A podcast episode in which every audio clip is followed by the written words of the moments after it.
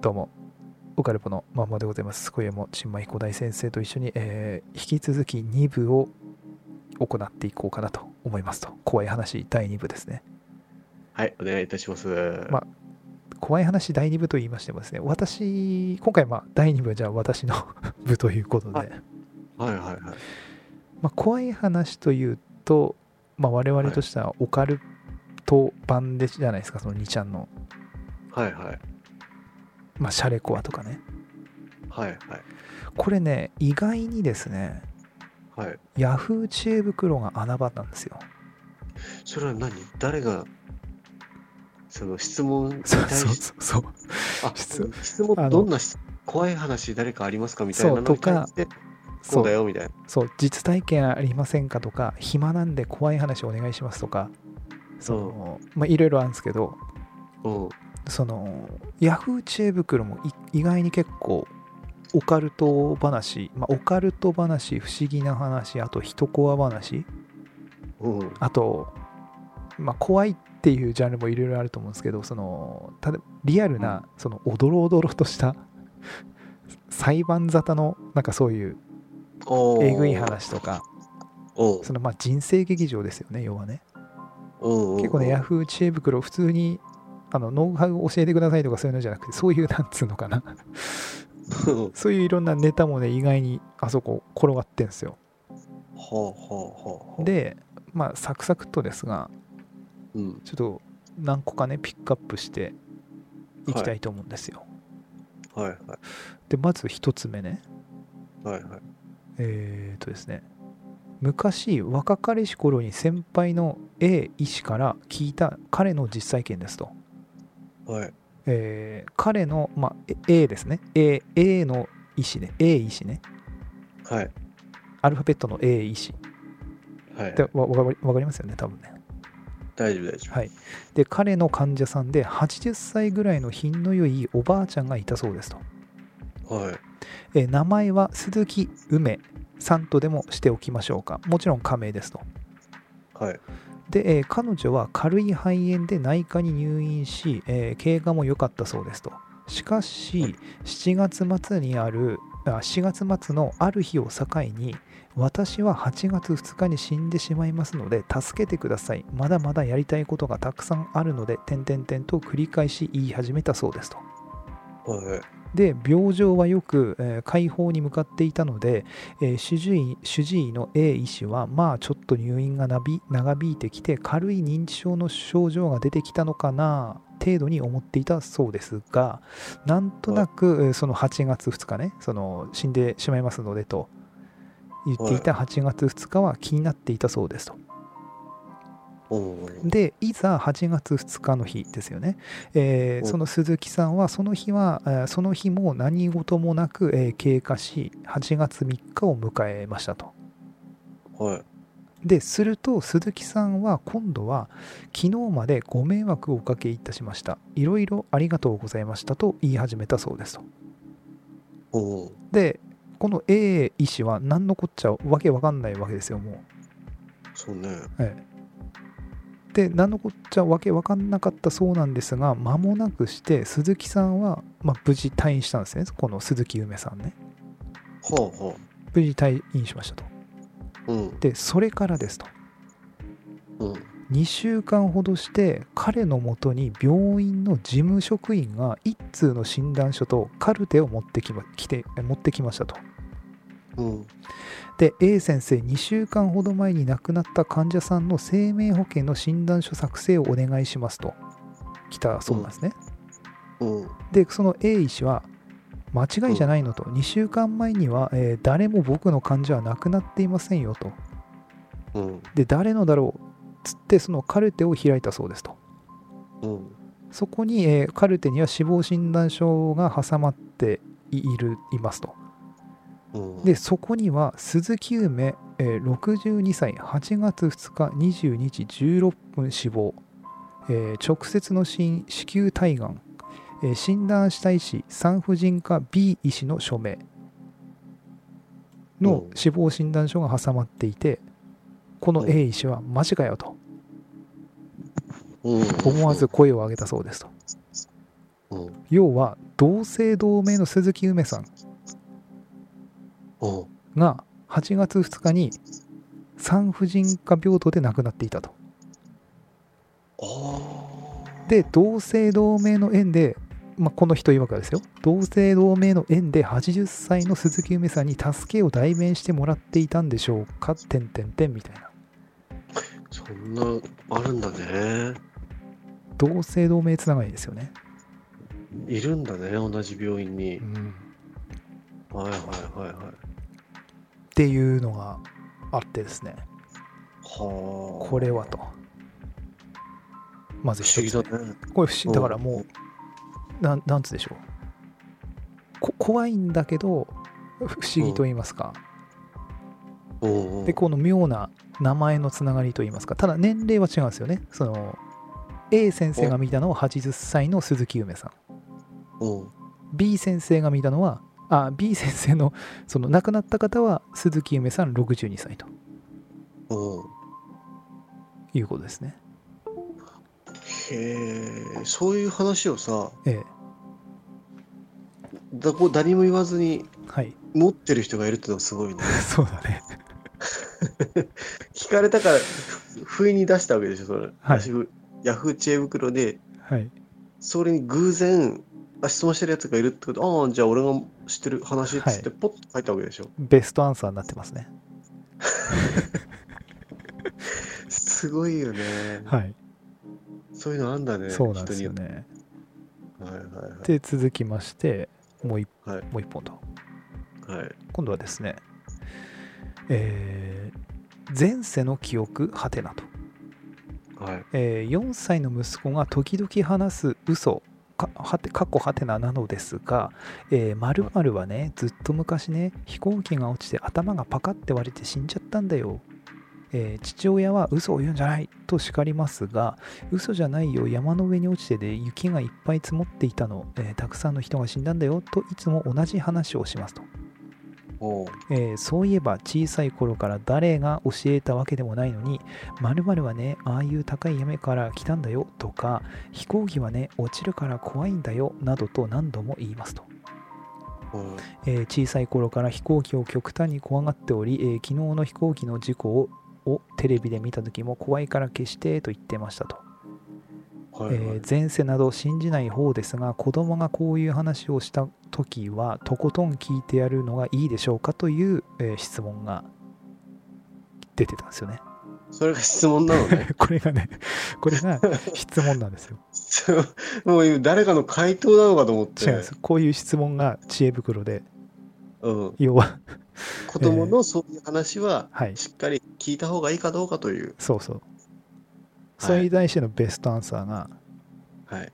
えー同じような話が以前奇跡体験アンビリーバボーで取り上げられていましたよと。はい、えー昨年の10月放送、まあ、これ結構昔のあれなんであれですが、えー前世の記憶という太平洋戦争でアメリカ軍のパイロットとして戦い日本のえー父島っていうんですかあの父父、い父母島父島の父ってこれおー父島でいいのかな、いのかなえー父島で戦死した兵士の生まれ変わりの少年を特集した話でしたとこれよく多分俺らがこういう前世系の話で話す時に出るやつかなこれ、えーその男の子も2歳くらいから僕はパイロットだった追撃されて死んだなどなどと話をするようになり、えー前世で名乗っていた名前まで語ったそうですと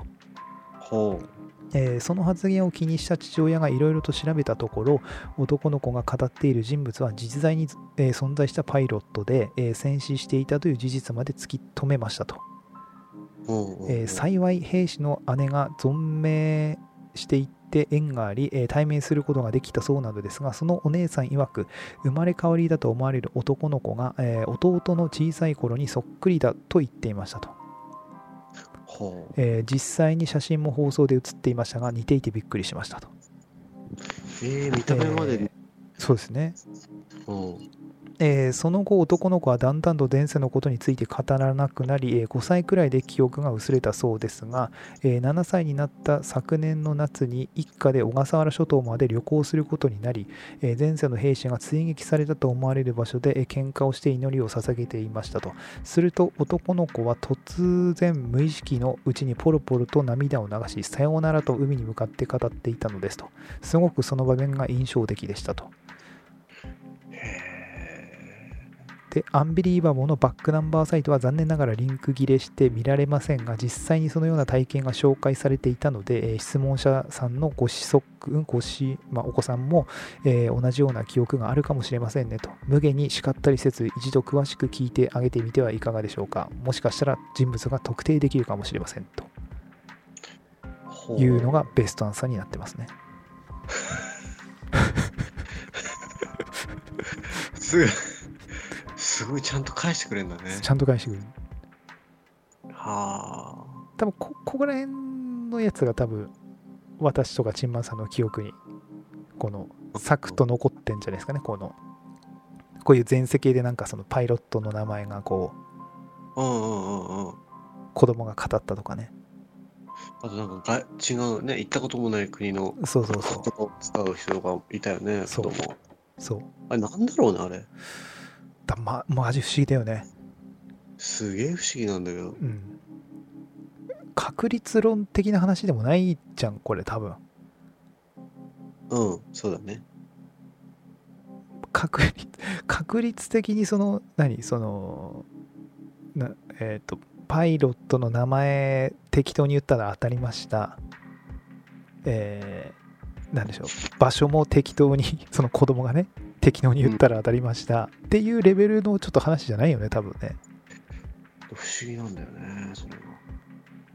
だこだ記憶というなんか不思議なやっぱそのやっぱ魂的なものがないと土妻が合わない感じがしますよねここら辺になってくとねどうなんだろうね生まれ変わってるよねというふうに考えるのがなんか自然な感じがするんですよね他だって考えられないのうん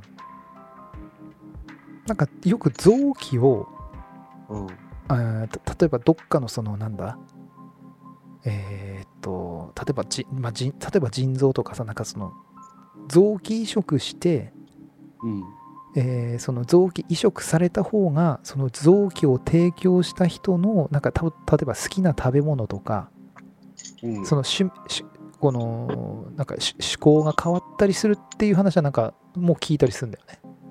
ほうほうほうそれはなんか分かる気がするんだよねまだそのその臓器がその入ってるからその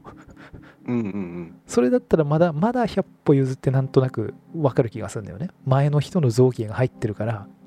うんうんうんまあ、医学的とか科学的に言えばいやかん臓器入ったからってその好きな食べ物変わるわけないだろって言われてしまえばそれはそうなんだけどうんまだそっちはなんかね元の人の細胞が少なからず入ってるからうんまだなんか分かる気がするけどうんちょっと記憶とかってなってくとちょっと理解不能だよね全くもってうんうんちょっとね意味がわかんない、うんい意味わかんないですねこれは、うんまあ、いわゆるここら辺が多分まあ魂というかねそういうことなんでしょうけれども、っはていうのがまあ2つ目ですよねあすごいね知恵袋知恵袋はね結構熱いんですよ結構知恵袋ってさええ結構冷たいかったりするんじゃん あ あねええあの自分で調べればそんなもんみたいなさそのなんつうのググレカス的なね冷たいよあの人たち冷たいじゃんそうだねあの勉強してた時にさうん知恵袋ってめちゃくちゃ役に立ったのねあはいはいはい。その知恵袋で言われてる知識が本当かどうかも調べるっていうのもままた勉強になったしうん。だからそのそこでしっかり言ってくれるうん。人ってやっぱいたのよはい。丁寧に解説してくれる人、うん。 だけどね結構意地悪みんなまあね。まあそうだよね、それなのに、オカルトに関しては結構あれなんだね。うん、結構ね皆さんいい感じなんですよ食いついてきたんだね。あはいあ。でもう一つちょっと言いますね、はいえーこれはもうベストアンサーからあのこれは普通に不思議な体験を教えてくださいみたいなうん。うんっていう質問があってえーベストアンサーに選ばれたものをちょっと紹介しますけれども、はい。えー10年ほど前の話と、えーはいはい友人が出産したんで、えー里帰りついでにお祝いを持っていくことにしたんですよと、はい。えー私の実家は大阪でもかなり北部で、えー友人は小学校からの同級生ですと、はい。えー長く病気をしてやっと授かった子ですから、えーこれはもうお祝いしなきゃと思い千葉から実家に行ったんですよとほう。で、えー友人の家に電話をし、えー何時に行くからと言って家を出たもののすっかり地形はかまってしまっていたんですねと、はい。えー田んぼは潰され小川は溝になって蓋をされ、えー池は埋め立てられて、えーよく遊んでいた空き地は駐車場になっていましたとはい。えーでも友人の家に行くうー近い、えーあ友人の家に行く近道の細い山道だけは残っていたんですと、はい。はい。えーその道の途中にはお墓がありましたが慣れた道なので怖いとも思っていませんでしたと、はいえーそこを通りお墓が近づくと、えー一人の女性が座っていたんですよとうん。えーきっと誰かのお墓にお参りしているんだと思い通り過ぎようとしました、うん。えーそしたら声をかけられマッチを持っていませんかと言われたんですと怖いね。怖いねでお線香でもまあまあ、お墓だからね、まあ、お線香でもつけるんだろうと思っていたんですがマッチは持っていなかったんで100円のライターをあげましたと、うん。えー渡そうと思ったらライターが落ちたんで、えー拾うのにひその落ちたライターを拾うのに、えー座ったらその人が裸足で靴も履いていないことに気がついたんですとほ一体どうしたんだろうと思いましたがプライベートなことだし聞けないけど、えー山道は小石も多いんで怪我をすると思い予備に持っていた靴下も渡したんですよと、う。ほうほえーお返ししますからと言われましたがそんなに高いものじゃないし、えー遠慮せずにと、えー友人の家に向かったんですと、う。うん。えー久しぶりに会う友人と可愛い赤ちゃん、えーご両親も健在で楽しい時間は過ぎてそろそろ帰るという時先ほどの山道の話をしたんですよとうん。そしたらみんなそのまま硬くなってしまったんですと、ほう。えー友人の弟さんがその道はとっくにないよとか言い出すし、えーまさかって言ったらあの道はとっくに舗装されていて今はその辺一帯は工場になっているし関係者以外立ち入り禁止なはずとえ。いやいやそんなはずはないよさっき通ってきたんだからつってじゃあじゃあ見に行くと言われ送ってもらうついでに見ると、えー山道はなくなりフェンスに区切られて大きな工場が建っていましたと、はえーそのフェンスに、えー舗装された道路ができて山道よりも近くなっていたんですと、あ。うん。えーこの道は私は知らず普通にいつも通り山に入ったはずでしたとうん。でも普通通りに入ったらフェンスで区切られ従業員駐車場に当たるんですよじゃあ私は一体どの道を通ったのかはてなあのお墓は裏でクワガタ取れるお墓はどうしたのってこうこの人が聞いたらしいですねうん。そしたらとっくに移動されたよとかなり昔の話だけどとはあ。えー千葉に引っ越して10年実家には帰ってもお嫁に行った友人の実家には一度も行っていなかったんで工場ができたなんて知らなかったんですとはいはじゃああのお墓にいたあの人はと。てんてんていはい。んであ。あ。で、えーまそうですねで実家から帰って1ヶ月ほどした時、えー母から手紙が来ましたと、おう。えーそこにはちゃんと洗ってある靴下と半分なくなったライターが入ってありましたとおう。手紙には名前は書かれていなくて「ありがとうございました」とだけ書いてあったとかとそれがポストに入っていたそうで、えー姉も妹も知らないと言ったことから私だろうと手紙に同封したようですと、は通れるはずのない道に会えるはずもない女性けど靴下とライターがあるってことは間違いなく私はその女性に会っているんですよねと何度思い出しても不思議な話ですということで、あ、不思議すぎてさ。はい、でちなみにこれ今この話は投稿された日ってのが2010年なんでうん。 2010年の10年前なんで2000年の話 ですね22年前の話ですその、不思議なことが起こりすぎてる。はいそうなんですよポストにあ戻ってきた終盤終盤終盤はポストに戻ってきたとか、手紙が届いその実家に手紙が届いたほまあ手紙っていうか多分まあ封筒なのかなううんうんうん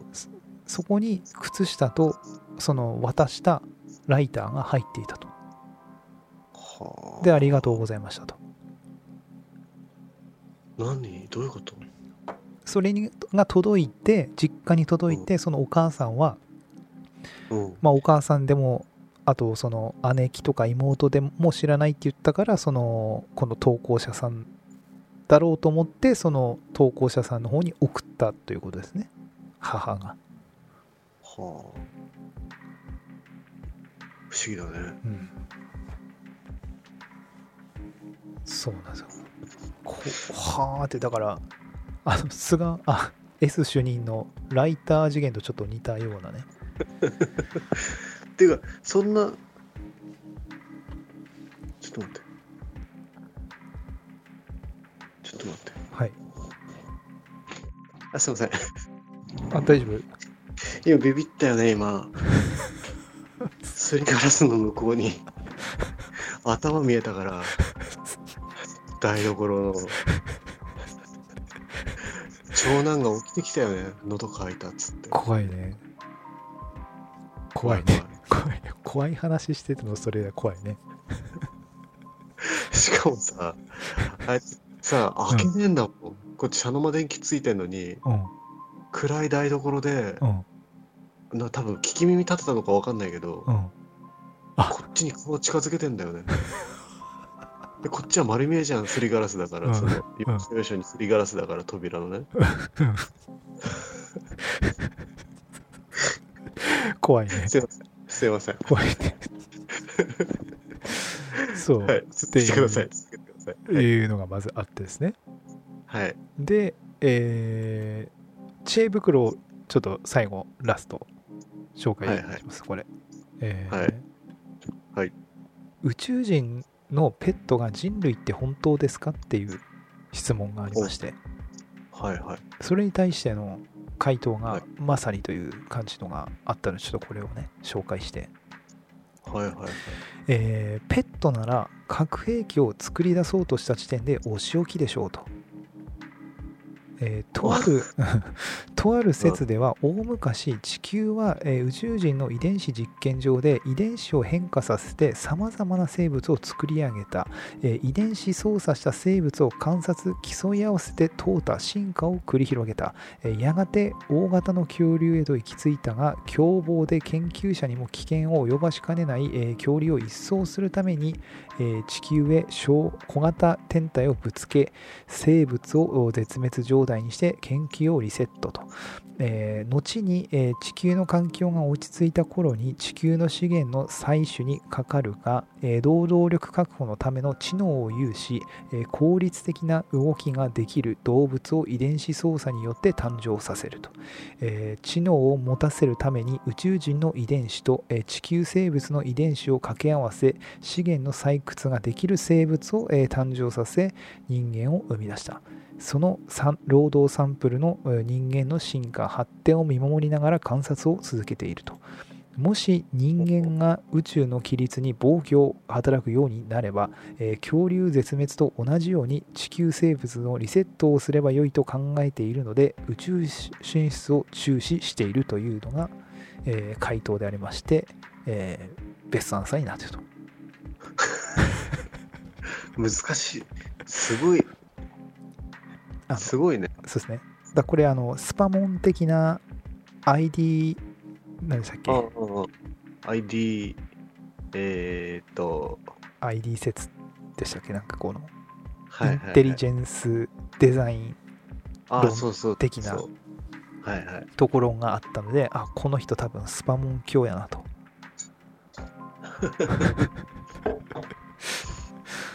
思ったわけですね、あなるほどねええ結論はえあここのうう宇宙人のペットかどうかってこと質問に対してえ結論はどうだったのそうですっていうことなのちょっと難しえすなぎいてないですね結論はないですねどうペッ結論は多分ペットなら核兵器を作だ作り出そうとしている時点でお仕置きでしょうあじゃあうんお答えとしてははい違うよ違うよってことでしょうね多分これを見る限りだとはですねあなるほどね、はいでそう質問する人も質問する人だよねまあそうだね答えなんて出ないじゃんはいまあ面白いからいいんだけどね、はい うんそうですねうん、でああこれどうすっかなこれ知恵袋まあこれ短いからこれやったともう一つやって終わりかなこれちょっとはいちょろっとしたやつはいはいショートお知恵袋のやつではいはいえー私は都内で個人タクシーをしていますと。あ、もうこれベストアンサーから読みますね。あ質問を質問はね、怖い霊体験お願いしますみたいな。あはいはいはいで、それに対して私は都内で、えー個人タクシーをしていますと、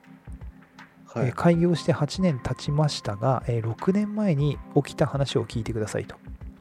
はいえー埼玉県、あら、これ、ラーさん、マイライさん夫妻、あ埼玉の方なの埼玉ですね。あれ言っていいのかな、これ。た多分大丈夫だと思うけど。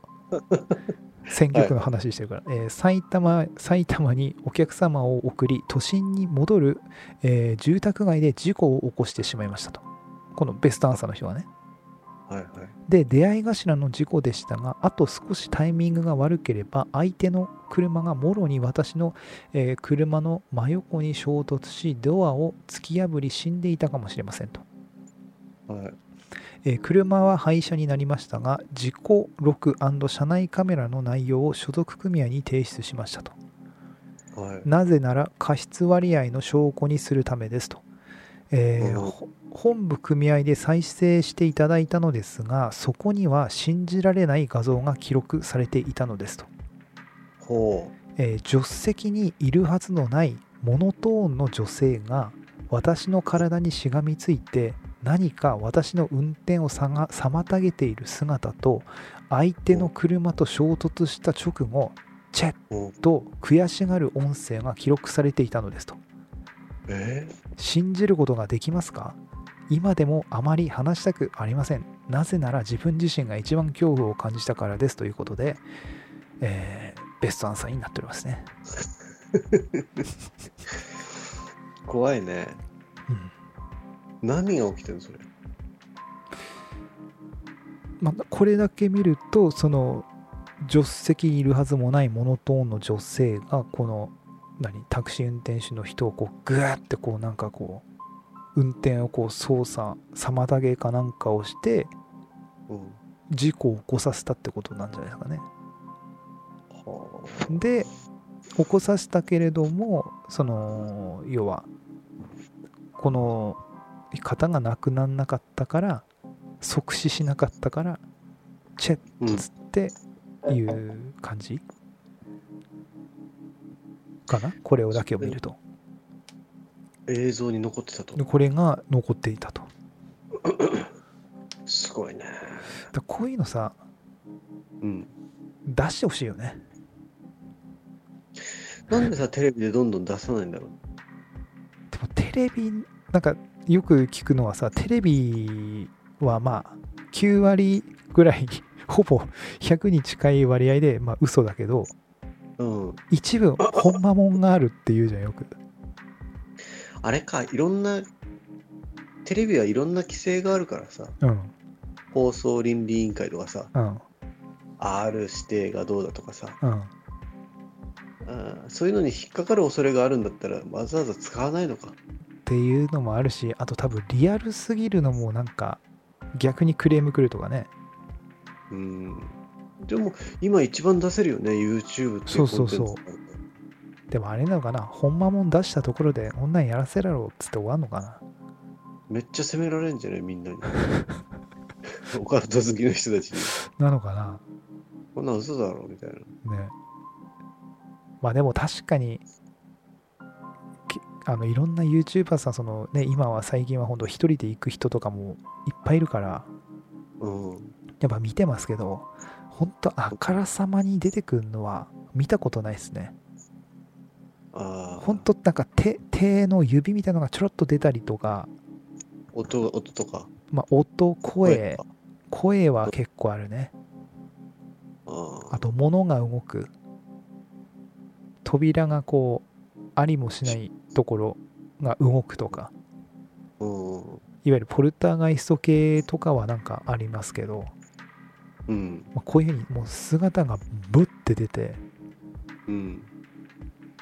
それがもうもろに映ってるっていうのは私もな、まあ、見たことあるなんか怪しいのはあるけどね、うん。うん、山久さんは最近どうなの山久さん最近猫動画になっちゃったですねそこの場所に住んでんの今も。住んでるっぽいですけど私も全然最近チェックしてないんで分かんないですけど猫がいっぱい最近は出てきてますねえ、じゃあ何同じ場所に住んでるのにもうそういう現象起きなくなったってこと起きてるけれどもアップしてないんじゃないですかねあのね警察沙汰の一件もありますしあ知る人ぞ知ることなんでしょうがっあ。はあ。なるほどね。はいていうのでで最後ちょっと一つだけはいはこれちょっとツイッターになっちゃうんですがい。はいはい。でこれ、まあ、し紹介というかね知ってる人もいるかもわかんないですけど、はいあの白柳翔吾さんって知ってます千葉さんどういう字書くの白柳ってのはひらがなで翔吾は秋に、えー五郎の五ですねあのね漫画家さんなんですけどうん。あのものすごいねあのー柔らかいイラストの漫画を描く方なんだけどうん。この方がねフォロワーさんの本当にあった怖い話っつうことでうん。その漫画をそのツイッターにアップするんでそのフォロワーさんから聞いたその実体験をうん。ものすごい優しいタッチでその怖い漫画を描くんだよねうん。ただ怖いとこだけめっちゃ怖くなってそのものすごいギャップが半端ない漫画家さんっていうかうん。そのね これマジ知らない、知らない人ぜひ見てくださいっていうね単なる紹介ですねツイッターのアカウ ント、ツイッターのアカウントはあんのあるある白柳翔吾ってややれば出てくるんですけどうん。そうそこにそのフォロワーさんの本当にあった怖い話みたいな感じでいろいろ漫画がいろいろアップされてるのねうん。は最近のだと最近のちょっとじゃあ紹介しますかねいはい。最近のだとねえー、幽体離脱のお話とかねへえ。あと鬼ババのお話もあったですねうんうん。子供のやつでえっ、ー、とね私は小さい頃泣き虫ですごくわばわがままな子でしたとうんで言うことを聞かない子は山んばに連れて行かれちゃうよと両親からよく言われていましたとうん。でまだ眠くないもんみたいなテレビつけてよみたいな感じでこう子供がだだこねるわけですねうん。で母ちゃんがほら山んば来るぞみたいな感じでこうややるわけですよねうん。で、まあ、ある日お父さんがその会社の同僚にうん。そのちょっと相談あるんだけどみたいな感じでうん。その山んば役をやってもらうというかその協力してねおうん。うん。で、えーその同僚の人がその家に来て、うん。えーいつも通りそのママとこの子供はうん。こう子供がこうわーってこうまた騒いでママが山ま来るぞみたいなねうん。でなってたんだけどもうん。最初はコンコンコンだったんだけどもそのどんどんどんどんどんっつってこのもう部屋中のもううん四方の壁がどんどんどんどんって強くねこうドドドドドドってこうん。うななるなってきたとうんうん。でこの時はさすがにこの子供もやばい本当にヤマンバいるんだみたいなねなるよね。うんってなって、窓のこう窓かな扉のこう隙間見たら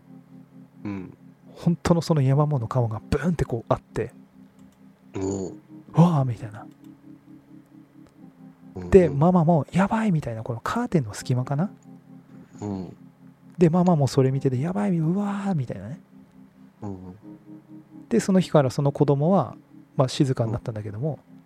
うん。でその子供をそのその日そのまま寝かせママは寝かせてうん。でママはその リビングに行ってうん。旦那さんとその同僚の人に「ありがとうございます」みたいなうん。うん。 「付き合ってくれてありがとうございます」みたいなねうん。でそのママが 「いやー山んまの返送までしてもらっちゃってありがとうございます」みたいなね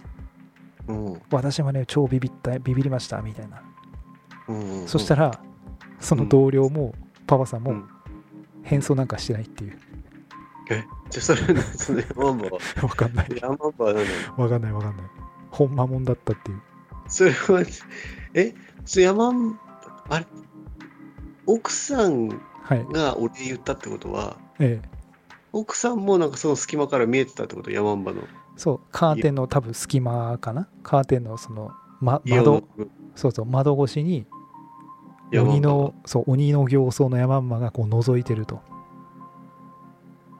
それを子供が見てうわーっつってんでママーって来てママもそれを見てうわーみたいなそのまあやらやらせというかねやべえみたいな。やべえみたいな感じでこうでほらね来たでしょみたいな感じでほら寝なさいよみたいな感じでこうトントントンつって寝かせたとでリビ何なの リビングに行って「いやーありがとうございました変装までしていただいて」っつったら「いや誰も変装しないよ」みたいなそう何 なのそのヤマンバは。わからん偶然来たの。かなしかもその壁もどんどんどんっていうのもうん。その部屋の全部のその四隅、うん四方の壁からどんどんどんって強く叩く音があのあれですよその社長のさおうおうおう壁どんどんってなったんでしょあれなったね。それと同じ感じだと思うんです多分ねはあ。意味がわからないね。あそのどんどんどんで今思い出したけどうん。俺のあのサーファー友達にユッケさんっていいんだけど前言ったかもわかんないけどユッケさんユッケさんっていうねユッケさん俺会ったことあるはないね結婚式来てないのユ来ッてケないさん。来てない自衛隊あー自衛隊の人なんだけどうん。今はもうあの転勤になっちゃって、あのーもう違うとこ行っちゃったんであれなんだけどうん。去年ぐらいまで仙台にいたのかなうん。うんでそその人さ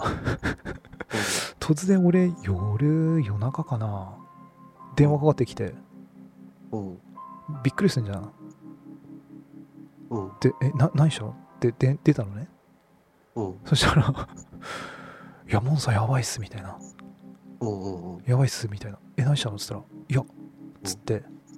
あのへ部屋の中にうんえっ、とふふすまうん。うん。襖があってあのそこを開けると和和室っていうかねうん。まあ賃賃貸なんだけどうん。うん。そその扉があるんですけどみたいな、うん。うん。その扉今めっちゃどんどん鳴りまくってましたみたいな、ほうえっつってえどどういうことどんどんってどのレベルって言ったのねそのコンコンコンみたいな感じみたいなうんうんそれともなんかこう振動地震でこう揺れてる感じみたいなうんてか今地震ありましたかねみたいな「いやなないね」っつって「おですよね」うんみたいな「いやマジちょっとやばいっすね」みたいなそのもうどえコンコンとかのレベルじゃなくどんどんどんのレベルですとかっつってへえ「えー」っつってえ「どうしたのそして」っつったらうん「バッて上げたんですよ」みたいなうんうんうん「ななんもなんもなかったっす」みたいな開けたんだ「えええー」っつってだからオチも何もないんですよ本当におおマジっすかみたいなとガンガンガンガンやられてたわけですそうでユッケさんは俺こういう話好きなの知っててでこういう体験したらすぐに電話してって言言ってたから いやなんか電話したのり律儀に守ってくれたんですよねユッケさんユッケさんユッケさん何でのそう一緒にサーフィン行く仲あ間のそうそうそうサーファーサーフィン仲間ですねあーこっちの人じゃないもともともともとそうなんですねああとピンポンかピンポンなるけど誰もいないとかもあったねーユッケさんうんユッケさん強いの霊感それぐらいしかないっつってたあとまあ自衛隊でなんだっけなんか歩く音とかうんいやあの休憩中うんうんうんとかはあるみたいだけどそんなそんな見見るとかはないっぽいですねは今どんどんどんで今ふと思い出しましたねユッケさんの話を いユッケさんえいや ユッケさんって誰がつけたの名前ユッケさんはな誰だろうねそう呼ばれてたのかなユースケさんだからユッケさんあそうそうそう そうそううんそうなるほどね怖いねまそんなとこかなとりあえずは怖いねいやこれね聞いてる人はねうん淡々と聞いてると思うのようんでこれね今がね今がもうこれ12時半ですよ夜のそうでですね茶の間で一人で俺喋ってるからはい怖いんだよねそうだねうちはまだ全然怖くないけどそれ何2階2階 ?2 階は誰かいんの人隣の部屋には子供寝てますねあで下で奥さんテレビ見てる的なそうそうそうはあいいねそれそうだね怖いもん今そうだね陳満亭はちょっと怖いね怖い怖いそんなとこっすかそうだねはいこれをお聞きの皆さんは8月19日今日はえー、そうですね19日ですまたお盆は明けですねもうねぜひあの怖い話どんどんそうですねうん原点にねそうそうそう怖い原点に戻るそうだそうだ原点にも今までちょっとねそう遠回りっていうかなんつうのだいぶねだいぶ脇道っていうかうんやっぱオカルト好きな人は怖い話とかはい聞きたいと思うんだよねやっぱね、怖い話。だこういうのでもいいと思うんですよね、なんかもう。そういうに、にちゃんとか、うんそういうので、いや、これ、こういうのあったっす、みたいな。うんうんそうだねでも全然いいのかなと。そうだねえあとはねパートさんがこう言ってたとかねえそうそうそうそうそう。そうです、そうです。うんまあ、そんなところですか。そうだねはい。では、以上、はい以上で、えー本日のあーエピソードは終了となります。また次回の、えーポッドキャストでお会いいたしましょう。バイバイ。バイちゃん